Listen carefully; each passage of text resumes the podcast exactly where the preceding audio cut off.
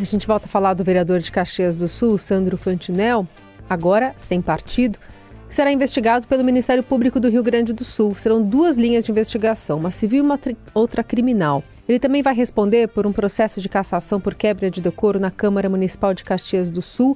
Ele foi expulso do partido dele, Patriota, justamente por fazer um discurso xenófobo contra pessoas que estavam trabalhando né, em condições análogas à escravidão. A declaração dele foi feita na tribuna da, da Câmara e foi motivada após uma operação de resgate dessas mais de 200 pessoas que estavam trabalhando para a vinícolas de Bento Gonçalves. O Ministério Público do Trabalho do Rio Grande do Sul também anunciou ontem que vai investigar o parlamentar por apologia ao trabalho escravo. A gente conversa agora com a vereadora Estela Balardim, que é líder da bancada do PT na Câmara de Caxias e presidente da Comissão de Ética Parlamentar. Vereadora, bem-vinda. Muito obrigado, um bom dia a todas e todos que nos acompanham. Vereadora, quantas denúncias contra o vereador já chegaram a, ao Comitê de Ética e há entre eles esse pedido de cassação? Queria que a senhora explicasse um pouquinho para a gente. Então, até o dia de ontem, chegaram até a Comissão de Ética cinco pedidos de denúncias, cinco pedidos de cassação ao vereador. E, e, qual o encaminhamento, vereadora, que é dado a partir de agora e qual é o grau de cada um deles? São diferentes entre si esses cinco pedidos? Então, uh, quatro desses cinco pedidos, eles vêm explicitamente com o pedido de cassação. Um desses pedidos, ele não vem, ele vem em forma de ofício, então ele não vem com nenhum pedido explícito de qual seria a sanção que seria dada pra, para o vereador. O rito para todo pedido que ele vem de fora da casa, ele é ele deve passar pela mesa diretora, pela aprovação da mesa diretora.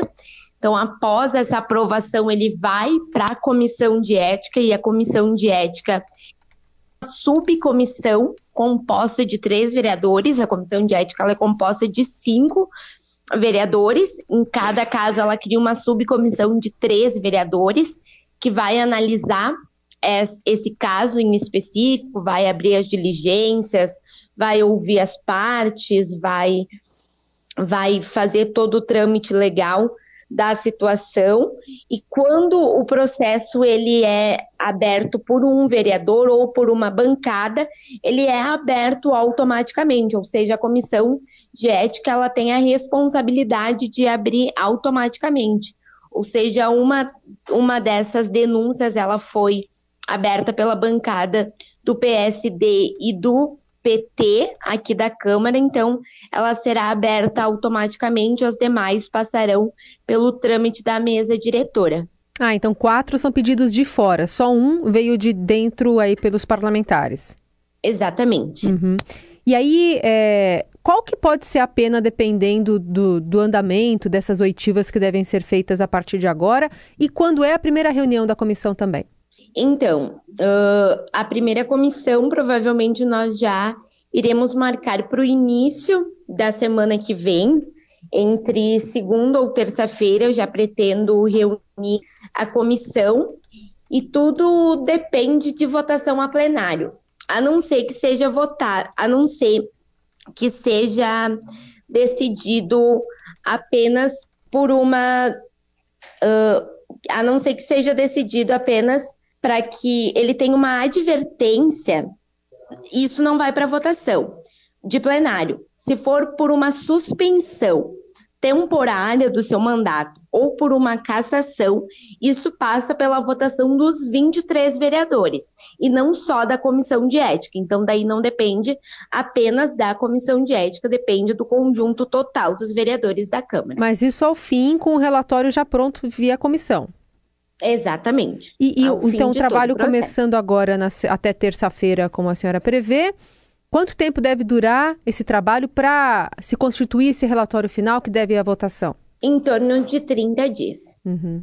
É, vereadora, a gente sabe que na condição de presidente, né, a senhora hum, vai ter que comandar os trabalhos, é um, tem uma restrição para emitir juízo, não é isso que a gente está pedindo. Mas o fato em si, é, qual a sua avaliação até aqui pelos elementos disponíveis do, de tudo que aconteceu, desse discurso que ontem o vereador disse que ele foi mal interpretado, que ele não quis dizer isso? Então, uh, eu acho que sim, há falas em momentos acalorados aqui dentro que cabe interpretação e há falas que elas falam sobre a nossa ética e a nossa moral.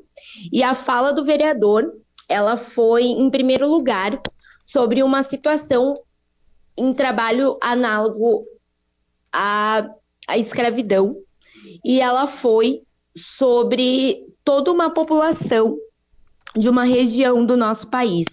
E ela foi muito clara ao falar da cultura dessas pessoas. E ela ela não, não dá muita brecha para interpretação, né? E ali ela não foi tirada de contexto. Nós estávamos em plenário no momento em que nós ouvimos ela. E foi muito chocante ouvir aquilo dentro da casa do povo. Eu digo que o respeito é, ele é aquilo que a gente tem de mais precioso.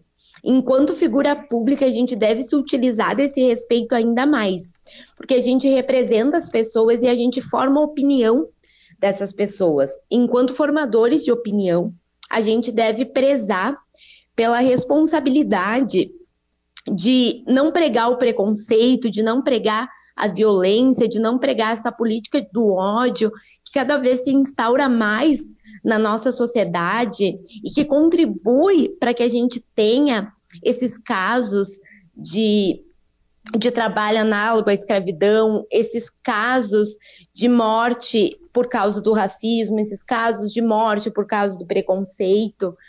Então, eu, eu acho sim uh, que a gente deve condenar veementemente isso, porque não pode ser aceitável ocupar a tribuna para desrespeitar um povo que não se resume a isso, a desrespeitar uma cultura, uma cultura de, de sim, do, do tambor, que não é uma cultura menor por causa disso, uma cultura riquíssima, ao contrário, por causa disso, né? Sim. Hum. A gente está vendo, por exemplo, entidades como o Centro da Indústria de Bento Gonçalves associando o trabalho escravo à falta de mão de obra e programas assistenciais. E, enfim, um, um, alguma parte da sociedade se manifestando uh, de alguma forma quase em apoio ao que disse o vereador Fantinel. Você atua num estado marcado pela forte presença da cultura europeia devido à imigração, carrega alguns valores, inclusive esse movimento de exaltação à masculinidade, à superioridade. O hino né, do Rio Grande do Sul fala do povo que não tem virtude acaba sendo escravo.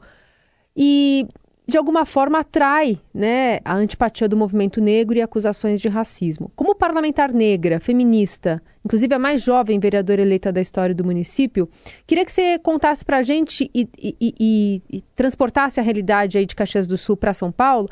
Qual que é a composição da Câmara de Caxias, que espelha, portanto, essa escolha dos representantes dos eleitores da cidade?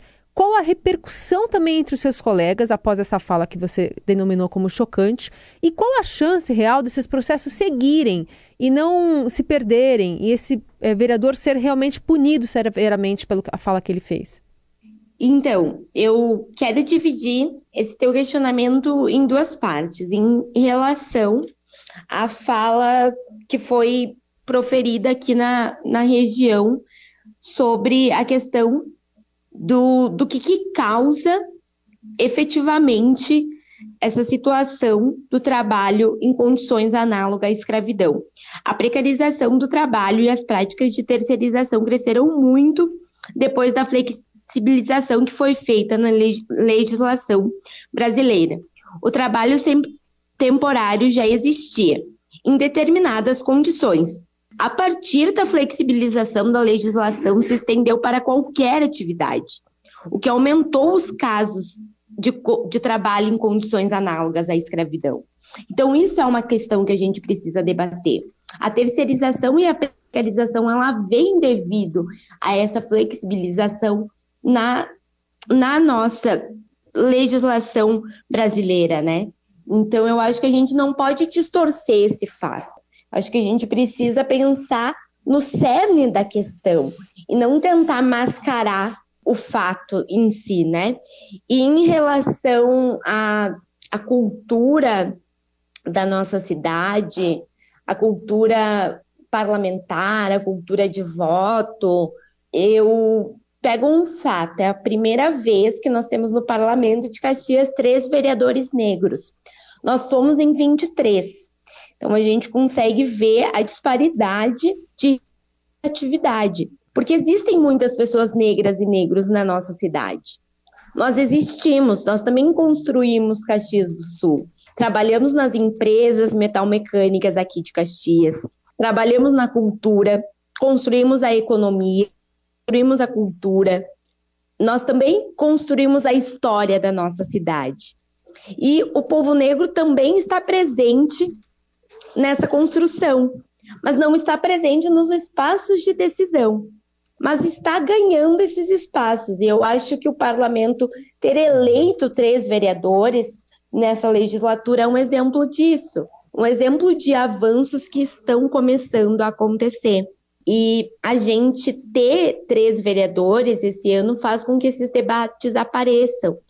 Uh, a gente aprova projetos nessa legislatura que nunca foram aprovados, que, que tratam diretamente dessas questões, que falam diretamente do povo negro, que falam diretamente dessas estruturas que nós somos funcionados, falam dessa questão do racismo, dos demarcadores sociais que ainda violentam, que ainda matam, que ainda excluem, que ainda fazem com que a gente não esteja inserido no mercado de trabalho, que a gente ainda ocupe os espaços de precarização, de terceirização, que ainda tenha que aceitar empregos que paguem menos, empregos em condições análogas à escravidão. Uhum.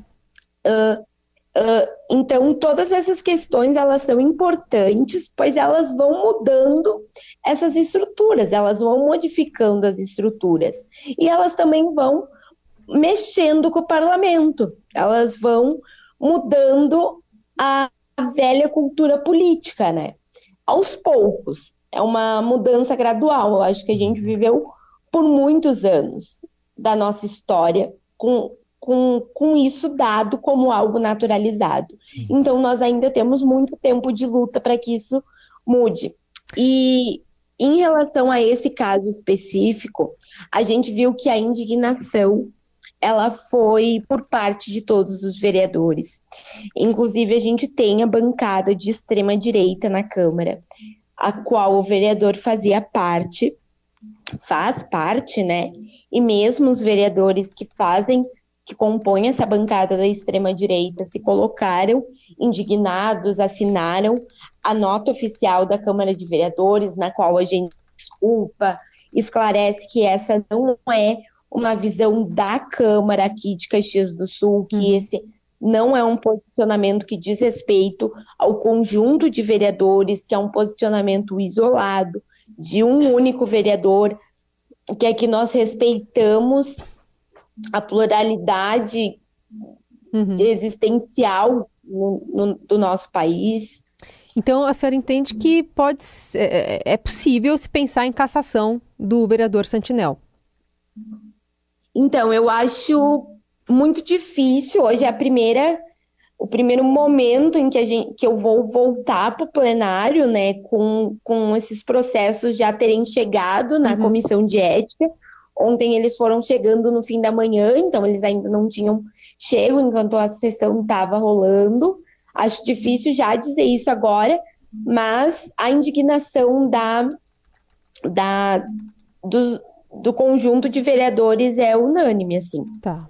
E só uma questão, qual o papel das empresas nisso tudo, vereadora? Porque as empresas é, fica muito fácil terceirizar e depois jogar a culpa para quem contratou ali. É, são grandes empresas. De alguma forma, a Câmara pretende trabalhar nisso, nesse aspecto do papel das empresas? Então, eu acho que nós não podemos relativizar os crimes que foram cometidos e que as empresas elas devem ser punidas de maneira exemplar, principalmente porque não deve haver a generalização em relação ao caso que aconteceu. A indústria da uva e do vinho aqui da Serra Gaúcha é muito importante para a economia e para a cultura aqui da nossa região. E não são todas as empresas que têm essa prática. Então, as empresas que se envolveram nesse devem ser punidas porque elas têm de maneira isolada e, portanto, elas devem ser punidas como para exemplificar que elas que cometem essa, essa prática uhum. não falam por todas as empresas. Então, sim, nós nos manteremos vigilantes e cobrando, pelo menos falo por, pela nossa bancada, pela bancada do Partido dos Trabalhadores, cobraremos em, aqui na Câmara de Vereadores, cobraremos na Assembleia Legislativa do Estado, para que essas empresas sejam, uh, sim, responsabilizadas de maneira exemplar. Essa vereadora Estela Balardim, presidente da Comissão de Ética Parlamentar da Câmara de Caxias do Sul. Obrigada pela conversa. Um bom trabalho. Muito obrigada, um bom trabalho para vocês.